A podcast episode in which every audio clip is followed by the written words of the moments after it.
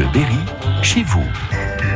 Chaque semaine, Manuel Bonnefond nous invite à découvrir une commune du Berry et cette semaine, il est à Châteaumeillan. Bonjour Manu. Bonjour à tous et bonjour à, à Sophie Lacan. Bonjour. Je rappelle que vous êtes euh, la responsable de ce musée euh, Émile Chénon, responsable scientifique de ces collections très très nombreuses. On a entamé une visite, on va vous suivre à nouveau. Alors, euh, on, on change de pièce. C'est un vrai labyrinthe, hein, ce, ce musée. Oui, c'est vrai que quand on connaît pas, euh, moi quand je suis arrivée ici, j'ai dû m'adapter et ça m'a pris un petit bout de temps pour euh, repérer toutes les pièces. Voilà. Chouette. Là, on est dans un espace qui parle un petit peu de l'oppidum, de ce que c'était qu'un oppidum, car ici à Châteaumeillan, nous sommes sur un oppidum gaulois. Euh, donc, c'est-à-dire que c'était une place forte qui était ceinturée par ce qu'on appelle un murus gallicus, un rempart. Euh, et donc, c'était un centre de, de pouvoir politique, économique et religieux euh, dans le territoire des Bituriges. Donc c'est toute l'organisation dans cet espace bien aménagé qui est expliqué ici au musée. hein. Oui, voilà, on parle des différents quartiers, car il devait y avoir différents quartiers euh, sur l'Oppidum. Et puis on parle aussi euh, d'un autre rempart qui a été construit par, par-dessus le, premier rempart à l'occasion de la guerre des Gaules. Euh, c'est ce qu'on appelle un rempart massif, un très très grand talus de terre qui est encore assez bien conservé ici à Châteaumeillan.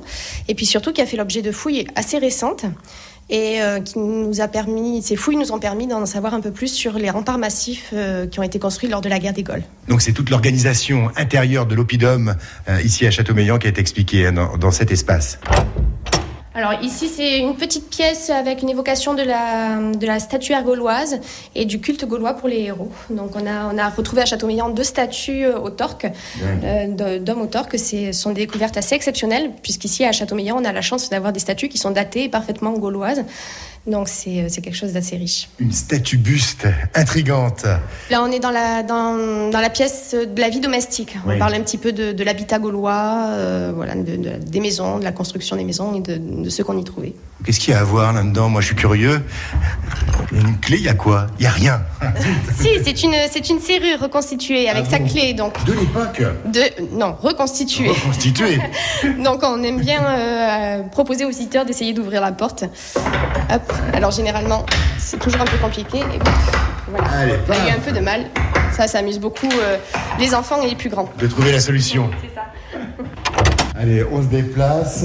Cet espace est réservé à l'artisanat gaulois. Donc on parle des différents, euh, des différents aspects de l'artisanat qu'on a retrouvé en fouille ici. Donc on a retrouvé notamment euh, des séries de pesants qui servaient au métier à tisser.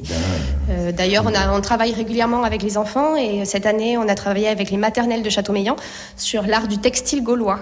Donc ils ont remodelé des pesants, ils ont appris à tisser, ils ont appris quels étaient les différents types de coloration des tissus, etc. Et tout ça, c'est encore, encore, c'est encore visible jusqu'au 15 octobre ici au musée. Allez, on va en rester là euh, pour aujourd'hui. Euh, Sophie Lacan, on se retrouvera demain euh, avec plaisir pour la suite de la visite de ce, de ce musée Émile Chénon ici à Châteaumeillan. À demain, Sophie. À demain.